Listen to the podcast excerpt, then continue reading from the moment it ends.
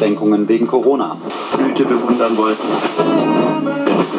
Bevor das hat. Ach, diese Feiertage im Lockdown sind schon was ganz Besonderes. Vor allen Dingen, man merkt irgendwie gar nicht, dass Feiertage noch was Besonderes sind. Allmählich komme ich mir in der Corona-Zeit vor, als würde ich jeden Morgen im gleichen Film erwachen und täglich grüßt das Murmeltier. Aufstehen, Kaffee machen, Corona-News checken, weiter Schubladen ausräumen. Oh je, was sich da alles angesammelt hatte in der Vor-Corona-Zeit. Bei manchen Schubladen denke ich, na, hoffentlich verlängern sie noch ein bisschen, damit ich die alle schaffe. Ja, ansonsten Ostern im Fernsehen, auch alles wie immer. Die üblichen Filme im Angebot, vier Fäuste für ein Halleluja. Gut, das passt, weil wir haben ja auch zwei amtierende Päpste. Stirb langsam findet man auch alljährlich auf irgendeinem Kanal Bruce Willis All Over und natürlich jede Menge James Bond Filme. Mein Name ist Bond. Corona Bond. Äh, halt, nein, das ist was anderes. Da haben sich bei mir Film- und News-Synapsen irgendwie ein bisschen verschoben. Corona-Bonds, aber großes Thema. Streit. Geht doch nicht, dass wir die faulen Südländer durchfüttern. Die sind selbst schuld. Ganz vergessen. In den 50ern kamen wir unter anderem deshalb so rasch wieder auf die Beine, weil uns damals Länder wie Italien oder Griechenland die Hälfte der Kriegsschulden erlassen hatten. Jetzt ein neuerlicher Anfall deutscher Arroganz. Wir geben nichts. Eine Haltung wie in der Eurokrise. Heftig kritisiert vom italienischen Ministerpräsidenten Conte. Mit der Brille von vor zehn Jahren schaut Deutschland auf die Probleme von heute. Empörung, dass uns ausgerechnet ein Italiener vorwirft, wir würden mit Rezepten von vor zehn Jahren arbeiten. Ich auch Rezepte von vor zehn Jahren, da wären wir ja geradezu fortschrittlich. Wir haben aber immer noch die Brille der 50er Jahre auf und glotzen auf die Mechanismen der Adenauerzeit. Naja, wohl nicht ganz.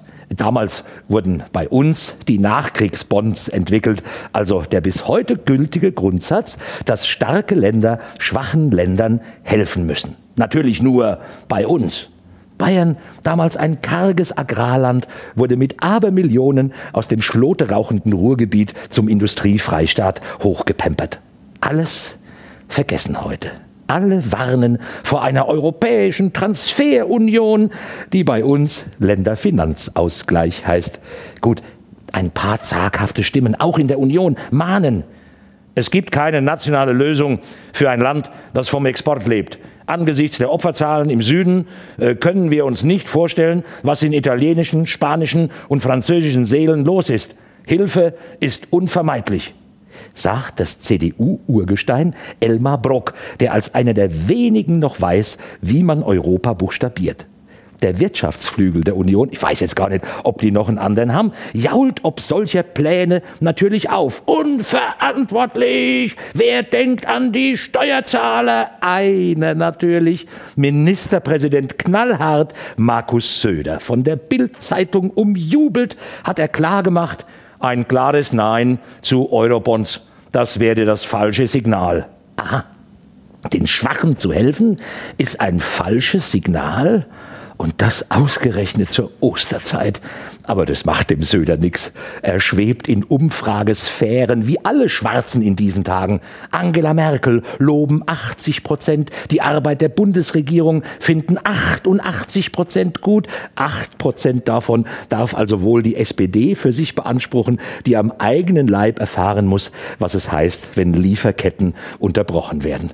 Seit Jahren liefert die SPD der großen Koalition zu, verharrt aber auf ihren mageren Umfragewerten, weil am Ende der Lieferkette die Union steht und die Pakete entgegennimmt. Aber über allem schwebt Söder steht martialisch wie Charlton Heston auf dem Rollfeld, um Schutzmasken aus China entgegenzunehmen. Toll inszeniert, so als hätte er sie eigenhändig nach Bayern eingeflogen. Je härter, je besser sollte er eines Tages sagen, liebe Bürger, aufgrund der neuesten Zahlen ist es unvermeidlich, dass Sie sich damit abfinden müssen, den Rest Ihres Lebens im Homeoffice zu verbringen. Es geht um Leben und Tod. Begeistert, wenn die Menschen auf die Balkone treten, um ihm applaudierend zuzuklatschen. Seine Beliebtheitswerte werden noch weiter nach oben schnellen auf über 130 Prozent. Im Moment wird er ja gefeiert, weil er eine von ihm selbst eingebrachte Maßnahme wieder zurücknimmt. Machtwort von Söder. Natürlich darf man auf der Parkbank sitzen und ein Buch lesen, als hätten finstere Mächte den Bayern das Gegenteil aufoktroyiert. Jetzt wird er gefeiert als der Held, der uns ein kleines Stück Freiheit schenkt. So ist er. Erst beschließe ich was noch blöder, dann komme ich als Supersöder. Auch die Kanzlerin, beliebt wie nie. Es genügen ein paar salbungsvolle Sätze, schon ist sie die gefeierte Krisenkanzlerin. Gut, Klimakanzlerin war sie ja auch schon mal, ne, mit bahnbrechendem Erfolg. Heute muss sie nur verkünden, ohne Impfstoff bleibt das Virus. Und alle sagen, wow, diese Frau hat es einfach drauf. Dann gibt sie uns Haushaltstipps von wegen Atemmasken bleiben sauber, wenn man sie regelmäßig abkocht, in die Mikrowelle oder den Backofen legt. Dann werden die Masken in den Ofen geschoben, bei 200 Grad gegrillt, schon hat man sein Osterfeuer in der eigenen Wohnung. Dort ist es ja erlaubt. Und dann mahnt sie wieder.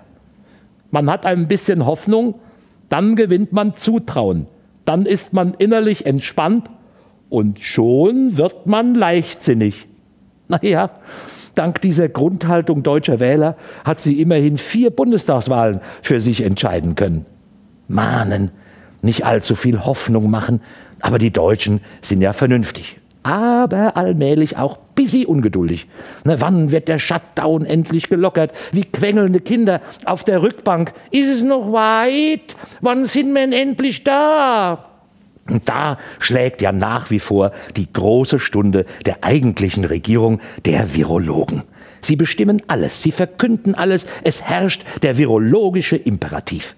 Studie reiht sich an Studie. Die einen sagen Hü, die anderen sagen Hott.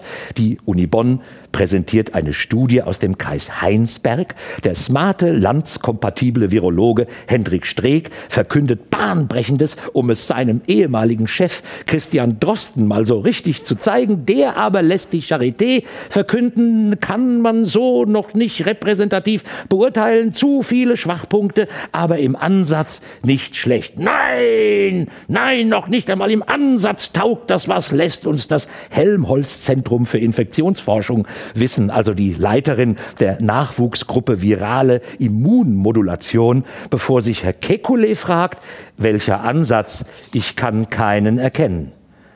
Am Ende taucht natürlich wieder das RKI auf mit dem Bundesoberamtsarzt Wieler, der uns in fröhlichem Singsang auf der Pressekonferenz verkündet, es wird noch viel mehr Tote geben, wir erwarten die Welle.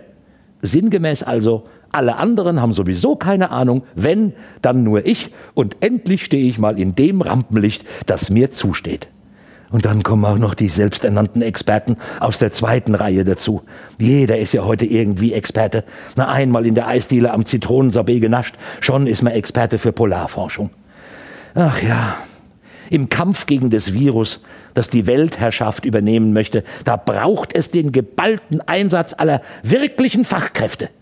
Wo ist James Bond, der den Bösewicht Covid-19 ordentlich schüttelt und rührt, um danach in seinen Aston Martin zu steigen, um mit dem Bond-Girl Corona in den Sonnenuntergang zu fahren? Wo ist Bruce Willis, der als John McClane dem Virus ein letztes Yippie Schweinebacke zuruft, bevor es in einem gigantischen Feuerball verglüht? Wo ist der Terminator mit seinem finalen Hasta la vista, Baby? Es könnte doch so einfach sein. Manchmal träume ich davon, wache beglückt auf und denke, ja, geschafft. Aber dann blinkt mein Smartphone mit den Breaking News und mir ist klar, hm, doch wieder nur und täglich grüßt das Murmeltier. Naja dann, gesund bleiben, durchhalten, bis nächste Woche.